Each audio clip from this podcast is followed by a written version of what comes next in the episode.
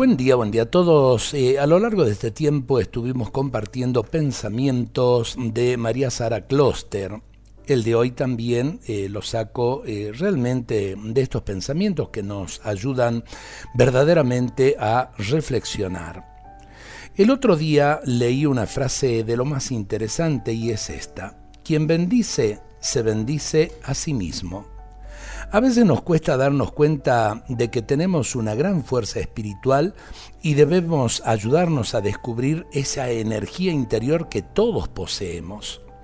Y lo podemos hacer pidiendo la luz a quien nos ha creado y nos regala la vida cada día. Ese es Dios. Hagamos el esfuerzo de bendecir a los que nos rodean, tanto a los que son buenos y justos como a aquellos que no lo son con nosotros.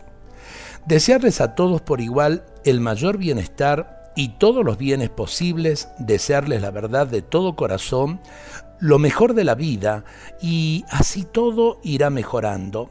Por nuestra parte superaremos toda amargura. La bendición es bien decir, de ahí viene precisamente la palabra bendición. Y cuando Dios dice una palabra, esa palabra realmente hace lo que dice. Si yo digo de parte de Dios, ¿eh? Dios te bendiga, le estoy deseando, y no solamente deseando, sino pidiéndole a Dios que cree esa situación de bien en la otra persona, en la otra familia, en mi amigo, en el que tengo al lado, o a lo mejor aquel eh, que me pueda haber ofendido. Bendecir. Eh, realmente estamos hechos para heredar una bendición, nos dice San Pablo, y creo que tenemos que aprender todos a bendecirnos los unos a los otros. Dios nos bendiga a todos en este día.